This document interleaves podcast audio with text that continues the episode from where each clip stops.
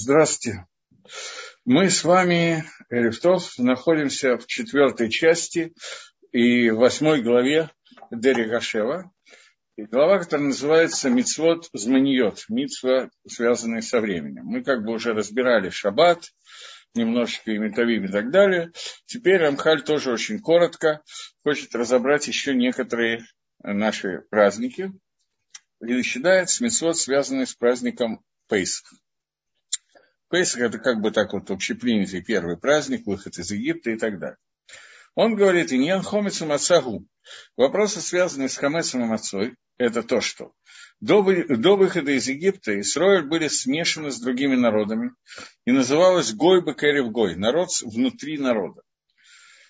В общем, принято считать, что Гой – это название остальных народов, а Израиль, Израиль не называется Гоем, но Израиль тоже называется Гой и Хад Барец, народ единый на земле. Перевод слова Гой – это народ. Так вот, народы были перемешаны, и Израиль был перемешан в другом народе. Во время выхода из Египта ни Галу, ни Вдалу, они были освобождены, получилась Геула, и они, ни Галу, они освободились от, э, и освободились, и раз, отделились от других народов.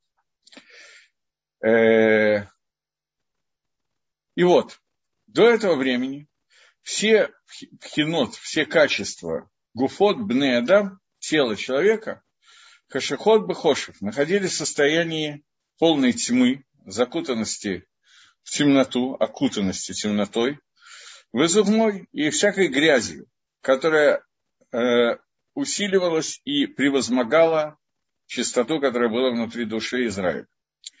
Во время выхода из Египта не вдало Исроль. Исроль были отделены от других народов, и сделано было так, что их тела смогли литагер, смогли очиститься.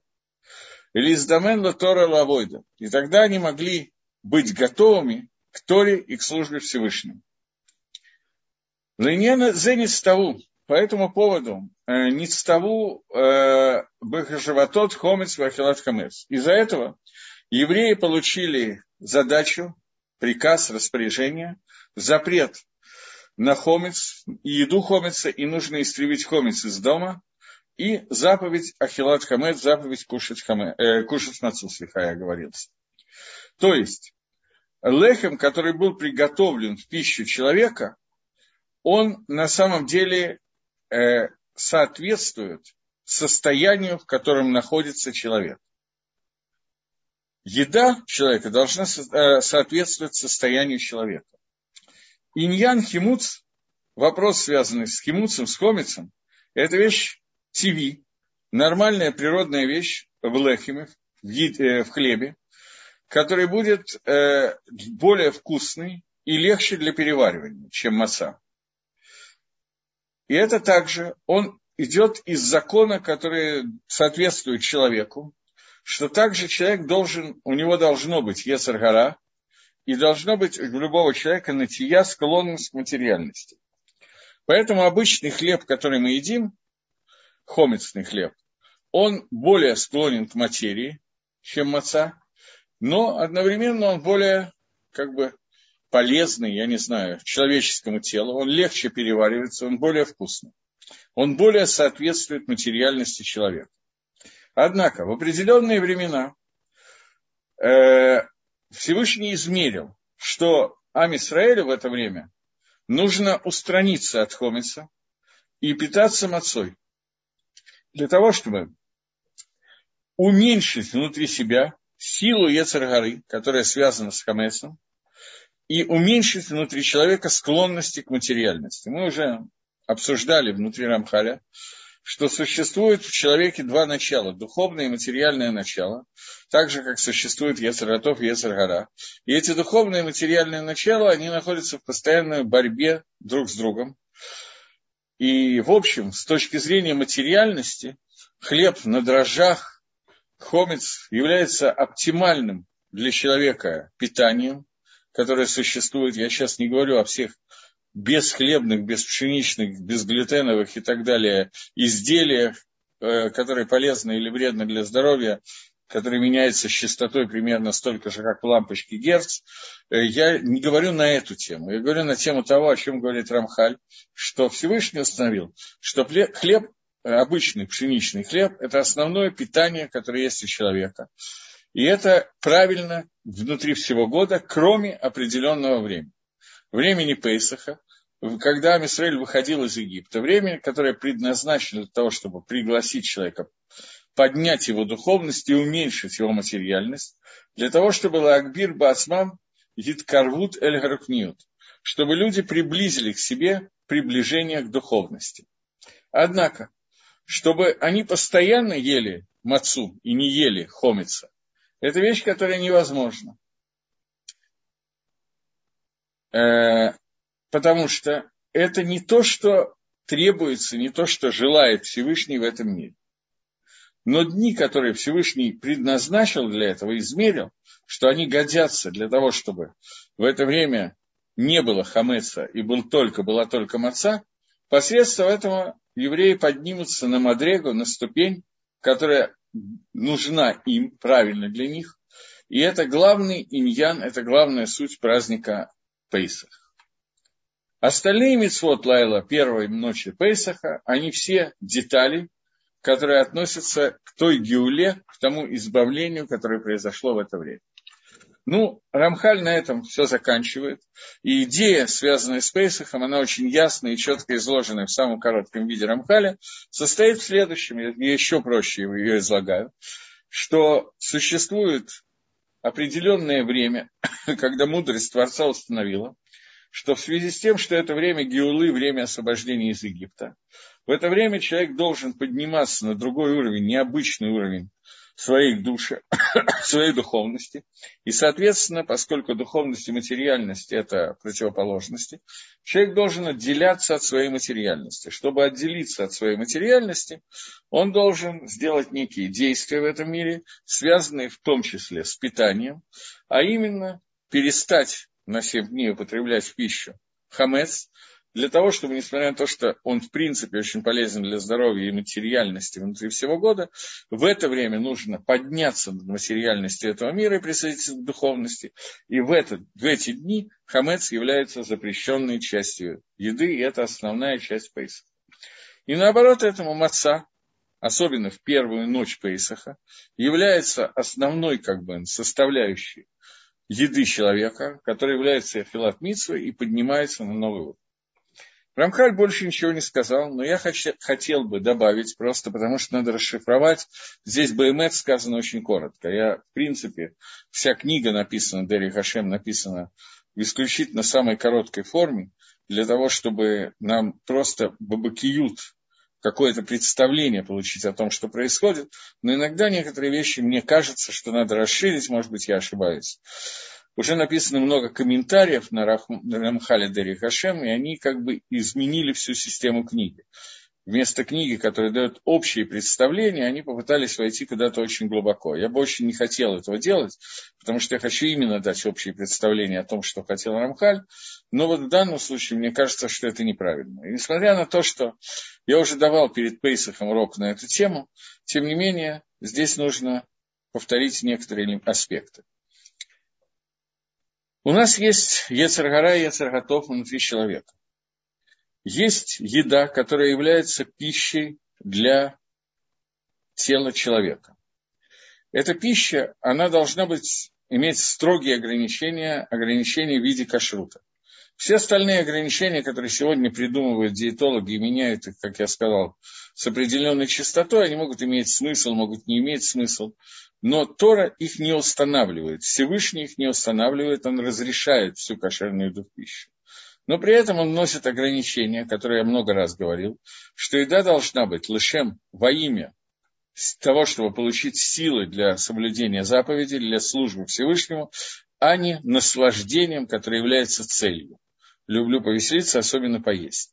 Это не цель творения мира и не цель творения того, что сотворено в мире и дано нам в пищу, чтобы мы получали на русском языке есть такое слово сладострастие, чтобы мы просто страдали от того, что мы жрем, жрем, еще раз жрем, и все. И это основная цель жизни, хас вышелом, чтобы этого не было. Но при этом все остальные, все виды еды, кроме некошерных, разрешены в пищу.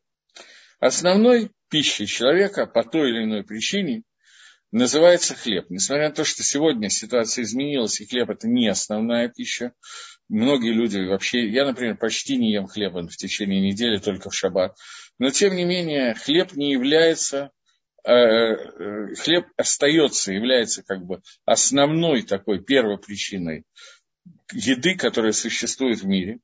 И Гемора говорит, человек, который с утра ест хлеб, именно с утра, ест хлеб, э, это первое, что он ест сразу после шахриса, то это спасает его от 86 болезней. Сегодня существуют разные шитот, разные точки зрения. Гизун Тергейн на здоровье. Понятно, что это не хиюф, это не обязанность есть хлеб каждый день. Но тем не менее, хлеб, слово лехем, это очень такая серьезная вещь.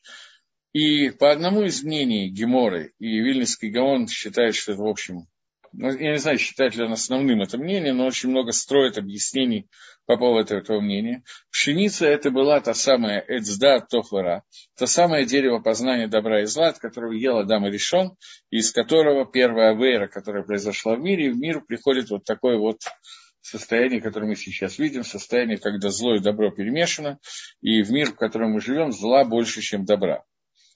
Это состояние произошло из-за того, что человек поел пшеницу, которая являлась деревом познания добра и зла. И поэтому внутри хомица остается постоянно некая накуда, которая кормит Есергору.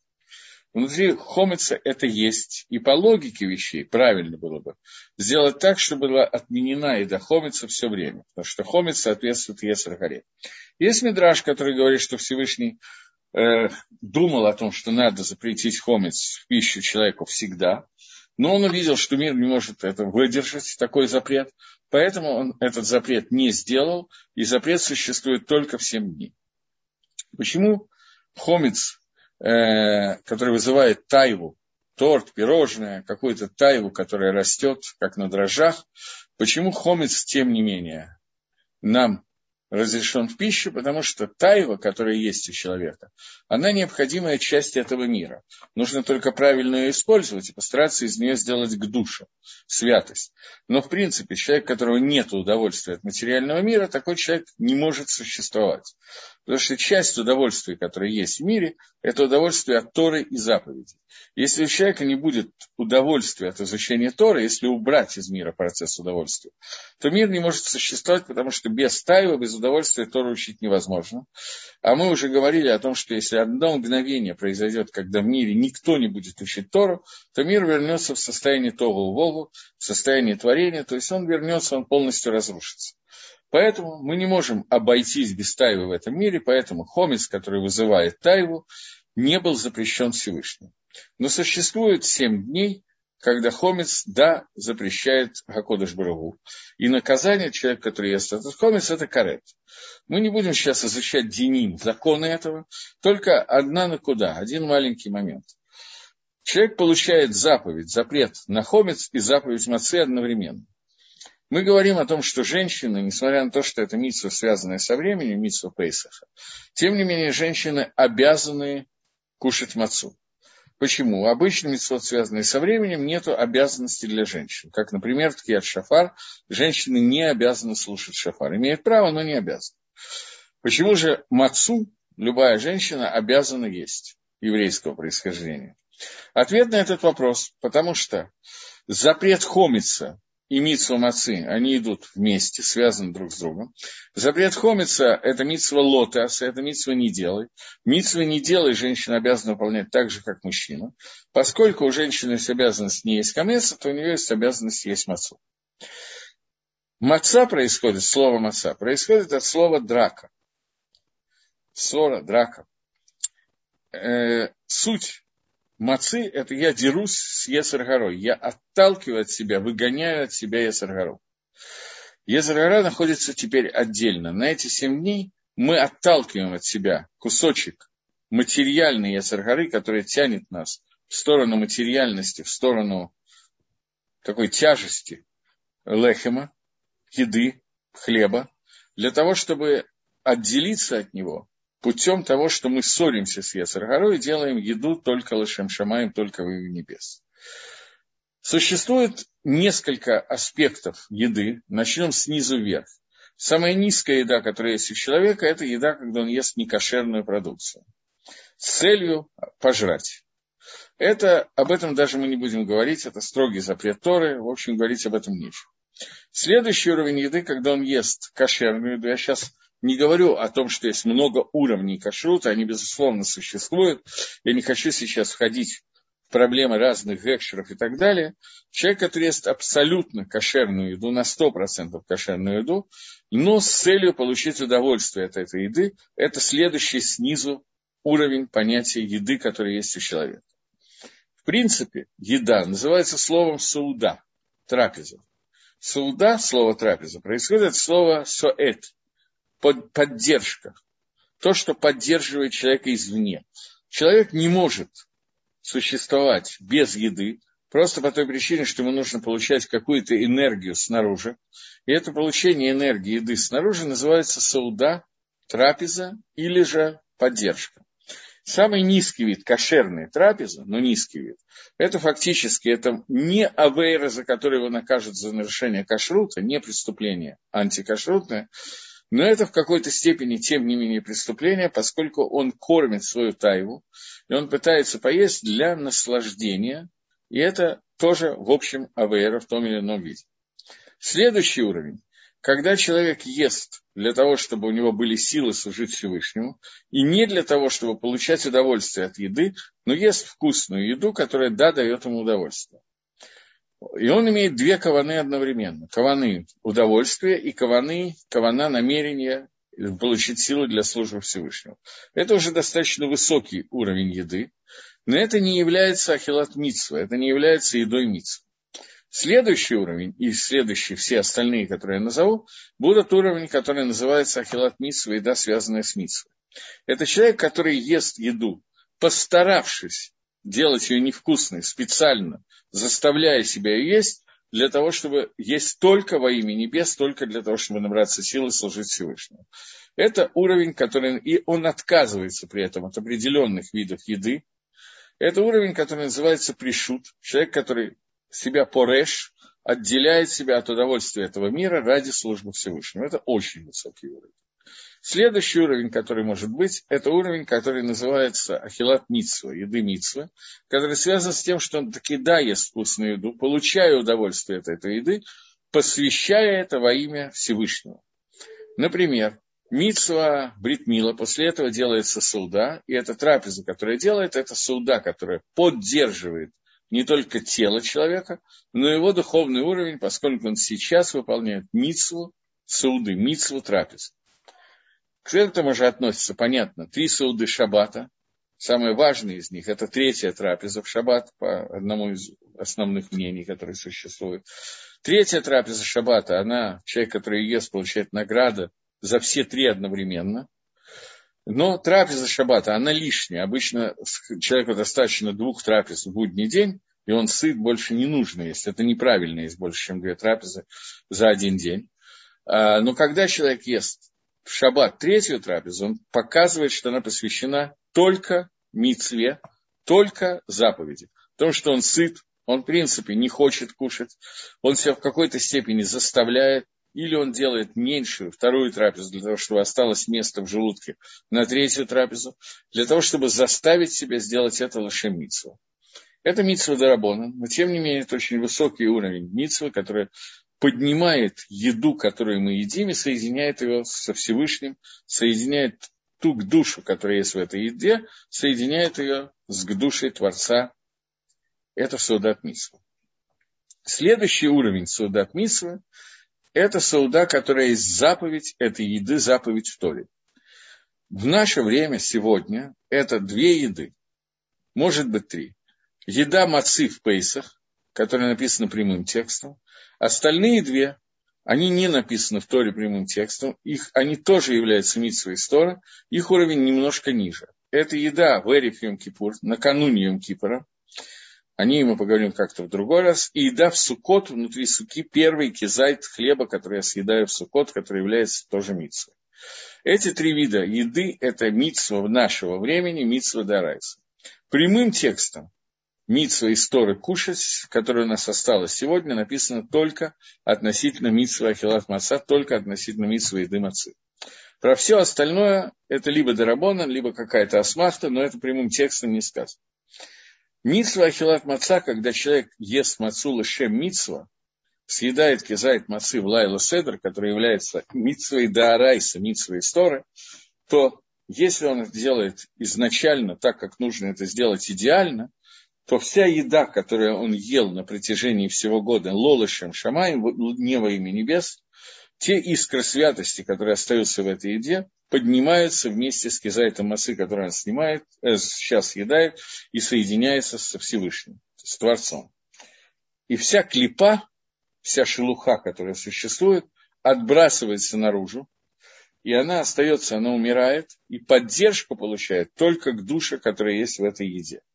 Таким образом, он отгоняет через Ахилат Мацу, через еды Мацы, человек отгоняет из тебя Ецергору, которая находится внутри него. Поэтому слово Маца означает драка, ссора. Он ссорится с Ецергорой. Есть разница, я об этом часто говорю, есть разница между словом ссора и словом война, драка и война. И эта разница не в масштабах. Война может быть очень маленькая, но это война, ссора может быть очень большая, но это ссора. Разница в цели, которую преследует вот сейчас то, что мы делаем. Цель может быть завоевать, захватить, тогда это война. Цель может быть э, набить морду, чтобы он ушел отсюда, чтобы его здесь не было. Тогда это будет называться ссора драка. Это разница между этими явлениями. Маца, корень слова маца, это именно драка и ссора. Когда мы выгоняем от нас Ецаргару, то есть материальность, мы не кормим материальность, тем самым мы растим духовность, поднимаем искры святости, которые есть в этом кусочке пшеницы, и отгоняем от себя Есаргора. Листалек, уйти от него. Более высокий уровень еды, чем маца, он тоже существует. Но в наше время его практически, не практически, его просто нету в наше время. Он существовал во время храма, когда евреи кушали жертвоприношение. Корень слова корбан, жертвоприношение, это коров, близкий, приближенный, то, что приближает, то, что соединяет нижний верх со Всевышним, проходя через все миры. Это еда, которая производит соединение, даже не с Ецаргато, а лично с Акодыш Брагу, лично с Творцом. Понятно, что э, доброе начало в ней участвует очень серьезно. И вот эта вот еда карбонот, это более высокий уровень, чем еды мацы. И то, что больше всего символизирует то, о чем мы сейчас говорим, соединение со Всевышним. Соединение со Всевышним – это не просто убрать Ецергору. Это более высокий уровень, чем просто убрать Ецергору. Это завоевать Ецергору. Завоевать Ецергору тоже есть два разных уровня. Но что значит завоевать? Слово лехем происходит хлеб, происходит от слова милхама война. Существует возможность не просто маца поссориться с Ецаргорой, а завоевать ее и превратить ее в хлеб. Это хлеба Шивота, которые приносятся э, в праздник Шивот, два хлеба, которые приносятся в Бетмигдаш в жертвоприношение. В этот момент мы не просто, это момент дарования Торы, которая способствует тому, что мы можем подчинить себе полностью Яцергара, и таким образом мы не просто ссоримся, деремся, мы завоевываем. И это понятие хлеб, когда хлеб становится митцвой. Но хлеб, еда хлеба становится митцвой. Раз в году в праздник Шивот, только в Бейт-Мигдаш, только в храме внутри штей лехем, двух хлебов, которые приносятся вместе с жертвой шломим праздника Шивот. Это более высокий уровень еды, и любые карбонот вместе с ним заодно это более высокий уровень еды, чем уровень еды мацы. Маца отгоняет Есархора, не дает питания, минимум питания материальности и максимум духовности, а карбонот, они соединяют материально с духовным в виде к душе, в виде святости. Это понятно, что более высокий уровень. Есть еще более высокий уровень, чем карбонот, сейчас мы к нему придем. Скажите, пожалуйста, третья трапеза должна быть с хлебом или можно есть мезонот и плоды Израиля? Лыкатхила изначально все три трапезы шаббата должны быть сделаны вместе, э, на хлеб. Должно быть сказано броха гамосы, и должны быть положены два хлеба. Это изначально то, что написано в Шульханоре.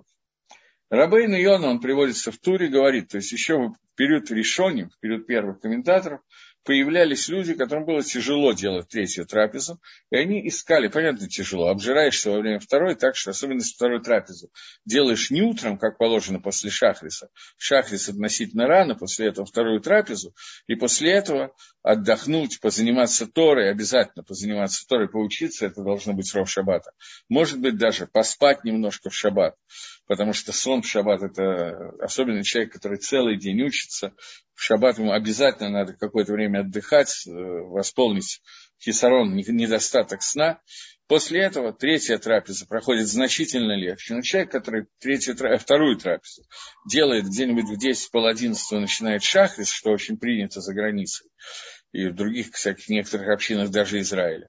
После этого он где-нибудь так ближе к 12 заканчивает молитву, когда, в общем, уже давно можно лечь спать после трапезы. После этого делает кидуш в синагоге, после этого приходит домой и после пары стаканчиков виски делает э, кидуш дома и вторую трапезу, которая заканчивается где-то близко к трем, то действительно в четыре, в полпятого и в пять тяжело делать третью трапезу. Это правда. Особенно, если вторая трапеза очень обильная. Но если это сделать вовремя, нормально, то после этого в третью трапезу на хлеб, как и первые две, сделать можно и нужно. И после этого Рабейн Йона пишет, что если вы окажетесь в гостях, Рабейн Йона это решен, из ранних решений, комментаторов Талмуда, ранних. Он пишет, что если вы окажетесь в гостях и вам не дали хлеба на третью трапезу, вы не имеете права стесняться хозяина дома, вы обязаны сказать, дайте мне хлеб, чтобы я мог выполнить заповедь Всевышнего и поесть хлеб, как заповедано Творцом. Ну, это заповедь Дарабона, понятно, но тем не менее он приводит такой очень жесткий нусах. Поэтому третья трапеза, безусловно, надо делать на хлеб. Бешад Гатхак, когда что-то случилось, тяжелый час, нету хлеба, еще какие-то могут быть приключения – можно сделать заповедь на мизейнос, нету мизейнос, можно сделать заповедь на пирот, на плоды. Но лыкатхила изначально, третья заповедь должна быть сделана обязательно на хлеб. Более того, есть еще одна заповедь, о которой я не думал говорить, но раз вы спрашиваете, то надо сказать. Есть трапеза, которая называется четвертая трапеза шаббата, которая делается на проводы шаббата, в Муцей шаббат, после того, как шаббат закончился. Э, Ее можно сделать до хацот, до полуночи. Многие стараются сделать как можно раньше. Лекатхила изначально, ее тоже надо делать на хлеб. Э, на хлеб я знаю людей, которые специально что-то готовят на эту трапезу для того, чтобы как-то ее выделить, зажигают свечи на эту трапезу, как на первую трапезу шаббата. Особенно это, за этим следят свардим. Но эта трапеза намного легче, чем первые три. Первые три трапезы – это трапеза Шамово Шаббата, это проводы, проводы Шаббата Милаве Малка. Поэтому ее много людей делает на мизейнос. Но я еще раз повторяю, что Лакатхила правильно ее тоже делать на хлеб. Но здесь есть больше возможности облегчить, потому что это уже трапеза проводов. Суббота, а не трапеза Шаббата самого. Но именно эта четвертая трапеза, про нее написано, что человек, который ее делает, она дает питание не только материальной, на самом деле материальной точки внутри человека она дает питание, одной точки. Точка, которая называется косточка лос. Та самая косточка таинственная, которая во многих местах употребляется и называется, которая дает питание для, для этой косточки, из которой произойдет оживление мертвых после прихода Машеха. То есть должно что-то оставаться внутри этого грешного материального мира, для того, чтобы из него можно было с ним соединить искры души и возродить человека заново, оживить человека. Это именно та косточка лоса, она берет питание от трапезы солдат Малка, трапезы проводов Шаббата. Это приводится в Мишне Брули. Почему это происходит? Потому что человек, который кушает четвертую трапезу, он на 100% сыт. После трех трапез он не хочет есть. Поэтому это еда, которая на 100% сделана Лашем Шамаем во имя небес. Это первое. И второе, это трапеза, которая была как бы до того, как Адам решен был наказан.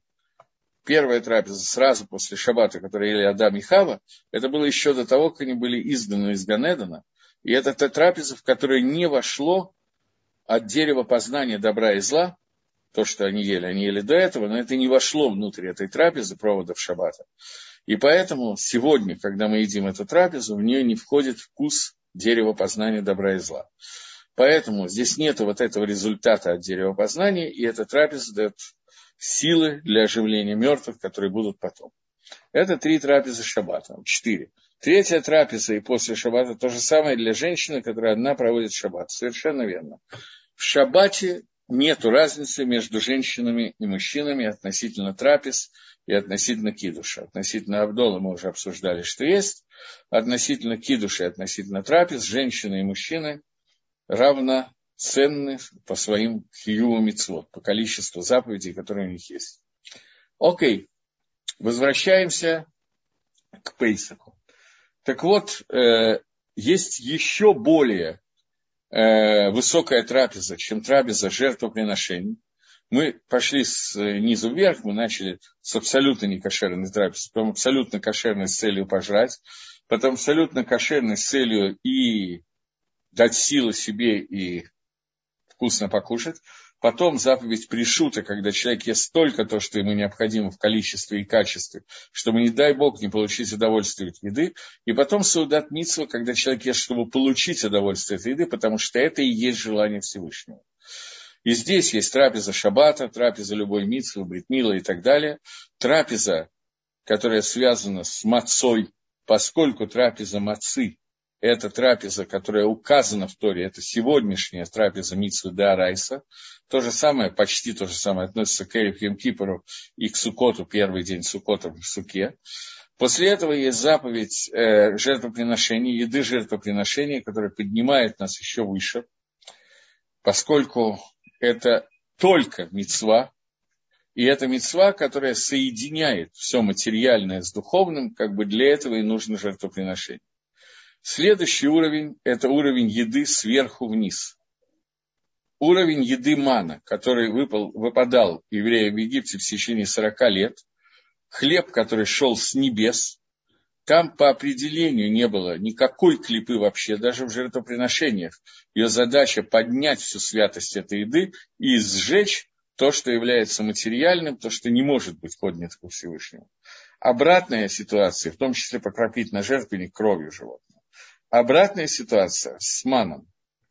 Ман – это стопроцентная к душе, без примени и клипы, несмотря на то, что оно, он материален. Поскольку он спускается с неба, то поэтому Акодыш Барагу кормил тех, кто вышел из Египта маном, для того, чтобы они были в состоянии воспринять Тору. Это совершенно потрясающая пища, которая внутри материального мира выходит из духовной структуры и остается совершенно духовным. И несмотря на то, что он материален, человек его ест и насыщается материально, при этом главное его насыщение, главное, что он получает, это он получает духовный рост, это духовная трапеза, сауда, которая поддерживает его в духовном плане. Иман – это более высокий уровень еды, чем то, что было э, во время жертвоприношений после мана.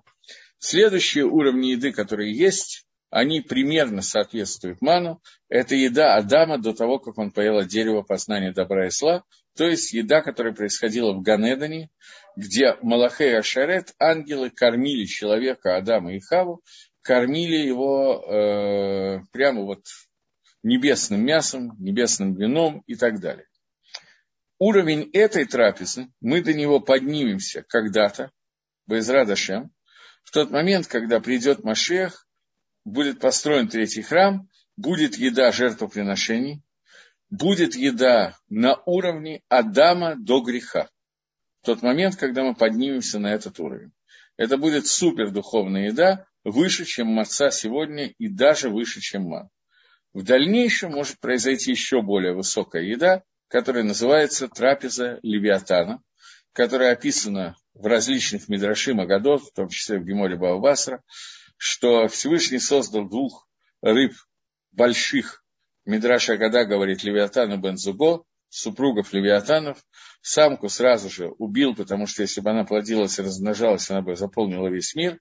Самца зашкитовал, э, э, сирес, чтобы он не мог размножаться, и чтобы он не мог влиять на мир.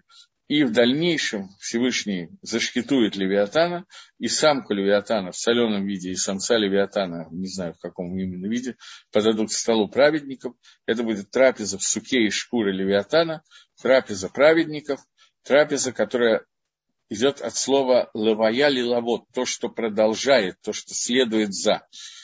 Левиатан, тот, что следует за. Это трапеза, где будут раскрыты для цадиким э, Таамы Мицвод, смысл заповедей, то, что сопровождает заповедь, то, что идет за ним, и сегодня мы не в состоянии этого увидеть. И вот эта вот трапеза, которая будет на духовном уровне, такой самый большой духовный уровень, который можно себе представить и можно достигнуть, это будет трапеза Левиатана. После чего наступает в общем Тхиазамейсим и Алам Аба, а может быть Тхиазамейсим до этого происходит, это сложный вопрос, может быть, будет два тхиазамейс в оживлении из мертвых, это махлокиса, споры, которые существуют среди решений, и после этого наступает то, что называется Алам Алам э, награды, мир, который бы из Радашем, кто-то из нас бы из Радашем может получить, о чем надо молиться. Окей. Таким образом, мы немножко раскрыли, что такое заповедь Ахилат Маца.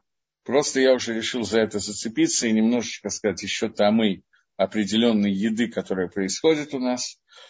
На самом деле, я не буду под эту марку сейчас ничего говорить, но можно немножечко подумать, экстраполировать и расшифровать. По-моему, у меня был урок на эту тему, поэтому я сейчас не буду. О том, что такое трапеза Рожашона, трапеза Нового года, которая, в общем, почти через неделю у нас будет. Я думаю, что следующий урок я посвящу Рожашане, а не Дери Гашему, для того, чтобы какие-то аспекты разобрать Рожашона. Но мы как-то уже разбирали аспекты трапезы Рожашона, те симоним, которые едят Рожашону, и говорит на них самые разнообразные благословления, что это в общих чертах значит. И понятно, что это очень связано с тем, чем мы говорим сейчас, потому что праздник Мацы – это праздник, когда еда не вредит материально. Мы поднимаем еду на тот уровень, когда она становится уже не материальной поддержкой, а духовной поддержкой, чем является митсмаца, через материальный мир. Э, вопрос. Читал, что делай митсву с расторопностью, пока не скисло, ми, ми, не скисло митсвот и маца одни буквы. Э, маца и мицвод – это не совсем одни буквы. Есть одна буква в слове мицва, которой нет слова маца. Маца пишется мем цади гей, мицва пишется мем цади вав гей. Есть дополнительная буква вав. Но, действительно, это очень похожие по написанию и по звуку слова мицва и маца. И поэтому существует такая дроша известная, когда говорят о том, что так же, как за мацот надо следить, чтобы они не скисли, так же надо следить за мицво, чтобы они не скисли. То есть, если у человека появилась возможность сделать мицву сейчас, а он подумал, что дай-ка я полежу на диване, помечтаю о чем-нибудь более интересном, а потом, когда освобожусь, сделаю эту мицву то есть такой иньян, такое состояние, что митсва скисает, она убегает, она кончилась. И это относится к очень многим митцвот, начиная, не знаю, от того, что какое-нибудь полезное действие, человек э, идет через дорогу, тут бабуля идет через дорогу с сумочкой, такой старый избитый пример, можно помочь ей перевести сумочку через дорогу. Если я решу, что я это сделаю как-нибудь в другой раз, то это митцва скиснет, потому что бабулька перейдет сама дорогу или где-то по дороге там останется где-то. Но в любом случае, в следующий раз, уже, если появится бабушка, которая надо перевести дорогу, это уже будет другая бабушка. Эта миссия уже не вернется, она скисла. То же самое относится к абсолютно, не абсолютно всем, но очень-очень многим мицвод относится то же самое. Мицва, которая существует у человека, э, мицва чтения шма. Если он проспал и не читал шма, то в следующий раз, когда он читает шма, это уже будет шма другое. В этот раз шма, который он проспал, он уже не может восполнить. Это митсва скисла. И это относится, понятно, к огромному количеству митцвот, не только молитвы, не только митцвот между человеком и ближним, но все митцвот, которые между... Любая митцва асе, митцва делает, не может от... относиться этот план. Так же, как мицвод, если они скисают, они становятся хомицем, мацот, которые скисли, они становятся хомицем, так мисва, которая она скисла, она перестает быть мисва.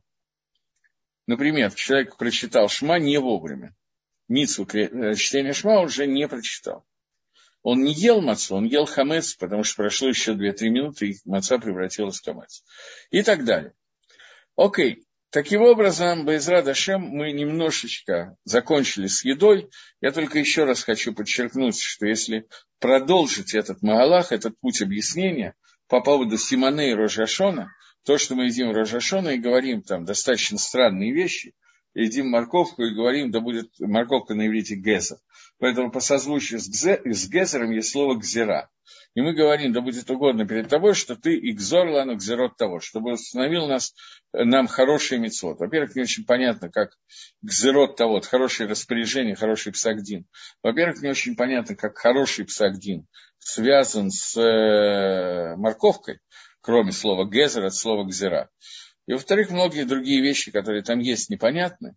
Но после того, как мы немножко определили, что такое понятие еда, и поняли, что каждый элемент еды – это соединение внутри материального мира той к душе святости, которая здесь есть, через процесс принятия этого вовнутрь, и оставление у себя только к душе этой еды, а все остальное выходит наружу, и таким образом мы оставляем себе к душе и поднимаем к душе этого мира, то можно немножко проанализировать некоторые ерацоны, которые написаны у нас в Сидуре, которые принято говорить. Часть этого анализа я уже делал, так что, наверное, возвращаться не буду. Следующая митсва, о которой говорит Рамхали, я вижу, что вопросов нет, я думал, что еще что-то спросят, но нет. Следующая митсва, о которой говорит Рамхаль, это митсва, связанная с сукой. Рамхаль говорит, что суть понятия суки и лулава состоит в том, что вот было понятие, когда евреи вышли из Египта, было понятие, которое называется ананей кавод, облака славы Всевышнего, которыми окружил Акодыш Брагу народ Израиля, и Кроме того, что от этих облаков была польза внутри материальности, потому что он защищал их от ветра, от солнца, от дождей, эти облака, и также шли внизу под ногами народа Израиля и сглаживали всякие колючки, камни и так далее, чтобы Израилю было легче идти. Они шли как по ковру с помощью этих ананейковод. И кроме вот этого материального тоэлита, материальной пользы, которая от них была, э, Кроме этого, была еще одна производная, очень большая, которая рождалась из этих облаков в духовном плане. И это то, что посредством Ананы и Ковод, облака в славе Всевышнего, они находились, они были в таком состоянии, что Исраиль были отделены отдельно от всей земли. Они как бы были полностью отделены. И также к ним пришло понятие Гаара. Я не знаю, как переводить. Слово Ор – это свет, Гаара – это просветление, сияние. По-русски можно как угодно сказать. Так вот, к ним пришло это сияние, просветление, которое относилось только к ним и больше никому. Поэтому они были отделены от остальных народов, подняты и возвышены из этого мира сами по себе. В Ильоне Мамаш, они были верхними, Мамаш подняты, вознесены над всеми остальными народами земли. Мне пишут новый вопрос. Судя по всему, кто-то, Елена, мы просто об этом говорили много раз. Женщина обязана говорить шма. Как быть со временем? Ответ на этот вопрос. Женщины не обязаны говорить шма, поскольку шма – это митсва, связанная со временем. Многие женщины говорят шма, как практически все, все остальные вещи, которые женщины не обязаны, они имеют право делать, и у них есть заслуги за митсву, которые не обязаны, но сделала. Читая шма, женщина не выполняет митсвы крия шма, поскольку такой митсвы у нее нет. Есть те, кто не говорят шма, но говорят броху после шма, женщина. Потому что там другой иньян. Броха после шма для того, чтобы лисмох у, соединить последнюю броху, которая говорит про Геулу, с тфилой, с молитвой Шманеса. Молитва женщины, да, обязана молиться. Но шма читать не обязана. Женщины, которые читают шма, они это делают для того, чтобы принять на себя иго небесного рабства для того, чтобы просто сделать такую вещь, как «я раб Всевышнего», объявить об этом. Но мицвы, криачма у женщин нету. Митсва молиться есть. Потому что молитва по дат Рамбама вообще не связана со временем. По дат Рамбана связана но Медорабоном. Поэтому по Рамбану женщины молятся, потому что Шманаэсра вместе со всеми. Женщины молятся молитву Шманаэсра. Э, и тут, по некоторым мнениям, они должны следить за временем, по некоторым мнениям нет. Большая часть женщин принято так, что они не следят за временем и даже после третьего светового дня спокойно молятся Шманеср до Хацот, до полудня. Поскольку мужчина тоже бедиавит, постфактум может молиться до полудня, поэтому женщина это может делать только отхила изначально. А еще раз, по, даже не по большей части мнения, по мнению Эшеля Авраам, но так очень принято делать. Вот, поэтому, если вы так делаете, нет никакой проблемы. Но шма считайте на здоровье, но это не митцва для вас. Что случилось с шином и Ичея, почему в лечении Тора нам ничего не сказано? Замечательный вопрос. Э, не знаю, что вы хотите, чтобы было сказано. У Машира Бейна было много детей, а не один сын. Названы по именам два ребенка, Гершон и Леза. Они вместе с остальными сыновьями Маше были большими Талмиды и Хахомим, но они не являлись руководителями поколения, поэтому так же, как остальные 600 с чем-то тысяч евреев, они не названы дальше по именам, и, и них не описано, поскольку они не оказывали того воздействия, как Маше или Арон, поэтому по именам в Торе называются только какие-то люди, которые совершают тот поступок, который Тора хочет обсудить. С ними этого не случилось. Известно, что они были среди десяти колен Израиля, которые где-то находятся, и среди, там есть, среди них есть очень большие Талмиды Хахамим, были до какого-то времени, дальше я историю умалчиваю. Та история, которую я знаю, умалчиваю. Но думаю, что умалчивает любая история. Так вот, э, облака славы Всевышнего, о которых мы говорим, они вели евреев по Эрицесрой и делали так, что они были отделены от всех и вся, отделены фактически от земли и подняты на совершенно другой уровень. Это было сделано в тот, верх, в тот момент, когда Исроиль должны были достичь и достигли верхней ступени, которая годилась для них. И она продолжалась, эта ступень продолжалась, и из этой ступени вырастали некоторые события для каждого из Израиля, из поколения в поколение. Что, однако, вот этот свет к душе, который шел перед Всевышним и окружал каждого цадика в народе Израиля, это те облака славы, которые совершенно в другом виде, в другой пропорции, другого качества, то они, тем не менее, окружают каждого праведника в народе Израиля и отделяют его, охраняют его от клепот и от всяких нехороших вещей. И отделяют не только от клепот, но и от остальных людей, в том числе евреев, которые тоже являются некоторым аспектом зла, бывает, которое воздействует из-за того, как они себя ведут. Поэтому цадик получает в любом поколении некую защиту от Всевышнего, который окружает его светом Творца, который ни он, ни мы не видим, но который дает определенные ощущения, которые помогают цадику быть цадиком. Э, он возносит праведника, этот свет возносит праведника выше остальных людей и ставит его верхним над всеми. У Митхадеш Даварзе, и это обновляется в Исроиле во время праздника Сухота посредством Митсвы Сука. Я вижу, что вопросы женские продолжаются. Если женщина считает шма вовремя, разве у нее нет митсвы, которые ей не заповедовали? Я еще раз повторяю, если сегодня человек э, не еврейской национальности решит просчитать шма, у него есть митсва или нет, он не имеет отношения к этой митсве. Существует понятие «эйна митсуве васе» – «я не обязан, но делаю». Этот человек получает награду за митсву, но даже близко не связанную с наградой, там пропасть лежит между наградой за митсву, которую человек обязан делать, и митсву, которую не обязан делать. Поэтому женщина, которая читает шма, может быть, там есть какая-то мецва, а не птурим открывает шма, этой митсвы у нее нет. Поэтому, может быть, она получает награду, как та, которая не обязана, но делает. Так же, как женщина, которая благословляет Лулав и слушает шафар в синагоге. Я понимаю, что я сейчас должен по логике кого-нибудь обидеть и оскорбить. У женщины нет митцвы слушать шафар в синагоге. Поэтому то, что сегодня все, как одна женщина в едином порыве, идут прослушать шафар, это очень мишубах, это очень похвально, что все женщины хотят послушать шафар. Шафар оказывает определенное влияние, делает, помогает сделать шуву, раскрывает атрибут Малхута Всевышнего в этом мире, но в качестве заповеди, такой заповеди у женщины нет.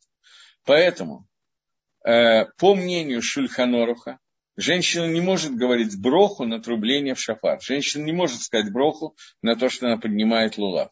По мнению Рамо, Ашкиназим как Рамо идут, по мнению Рамо, женщина может сказать броху, Ашер Кишану Вавицлойса Вацивану, э, благословен ты Всевышний, который заповедовал, э, осветил на своей заповеди и заповедовал э, отрубление в шафар, слушать голос шафара.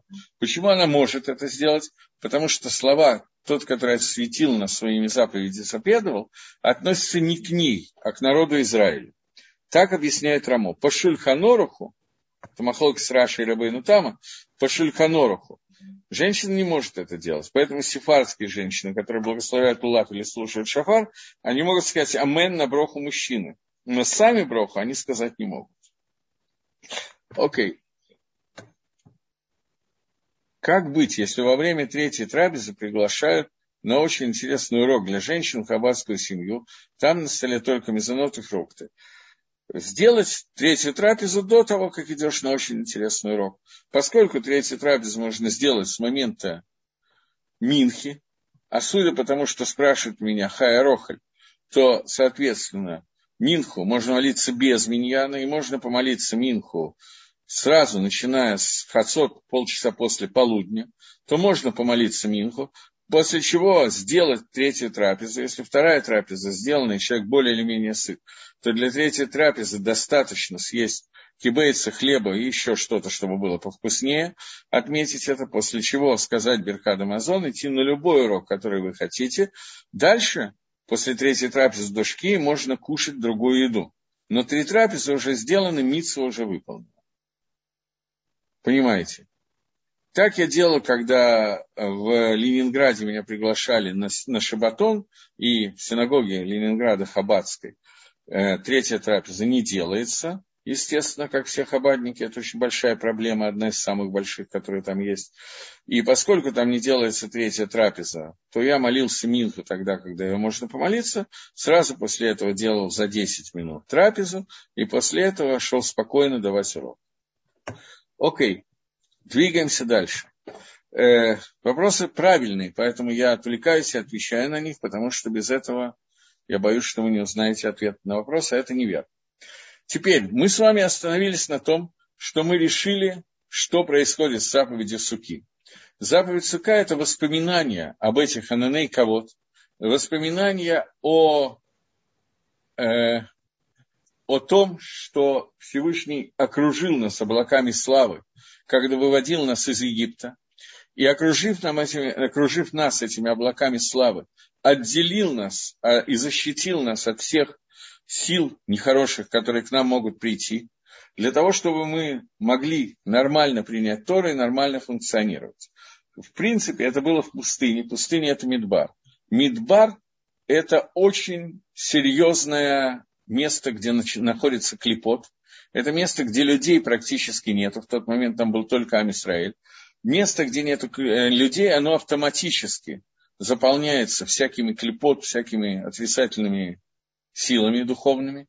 Поэтому Всевышний нас окружил э, облаками славы. Мы сами сегодня не можем себя окружить облаками славы. Но после того, как Израиль вышел из Египта, он окружен был облаками славы до тех пор, пока было получение Торы и через 39 дней после поручения Тора Амисраэль сделал золотого тельца, и облака славы покинули нас. И после того, как Маше молился один или два раза на 40 дней, поднимаясь на гору Сина, это Махлокис э, между Рашей и Ражбой, после того, как он это сделал по Гагру, он это сделал еще один раз, Вильнинский Гаон утверждает, как Ражба. После этого э, Амисраэль снова во время Йом-Кипра когда Всевышний дает им вторые скрижали завета и прощает за Авейру Золотого Тельца. После этого через четыре дня Израиль начинает строить мешкан, храм переносной, и в это время возвращаются облака славы. И это то, что сегодня начинал, начинается праздник Суккот, и мы на семь дней снова празднуем возвращение облаков славы тем, что мы делаем Суккот. Мы делаем Суккот, потому что Всевышний написал это в Торе, это заповедь Тора. И выполняя эту заповедь, когда мы выходим из своего жилища настолько, насколько это возможно, и поселяемся в суке и живем только там, то в этот момент Сукот, они обладают свойством, подобным облакам славы Всевышнего. Они окружают нас и окружают колоссальным светом Творца, который все заполняет. Э, простите, Равксидо, за то, что прервал ваш рок, но благодаря... Э, окей. Э, как все-таки отличить праведника? Праведник вообще никогда не делает никаких грехов. Я не думаю, что мы сейчас будем обсуждать, что такое праведник и что такое грешник, хотя эта тема близкая к Рожашоне. Э, праведником обычно называют человека, у которого половина оверот, половина грехов, и больше, больше, чем половина оверот, половина грехов, на тех весах, на которых это может взвесить Творец. То есть это Э, нам не надо отличать, кто праведник, кто грешник. Наша задача судить любого человека в сторону добра, а не в сторону зла. А Хакодыш Барагу умеет отличать, у него есть свои весы, на которых он точно измеряет каждую миссу и каждую авейру, и, соответственно, это его вопрос. Нам говорили, что все женщины в XI веке приняли себя слушать шафар, поэтому мы тоже обязаны слушать. Еще раз повторяю, женщина не имеет заповеди сторы слушать шафар. Очень Мишубах и очень правильно постараться услышать шафар. Заповеди слышать шафар нет. Поэтому обязанности у женщины нет.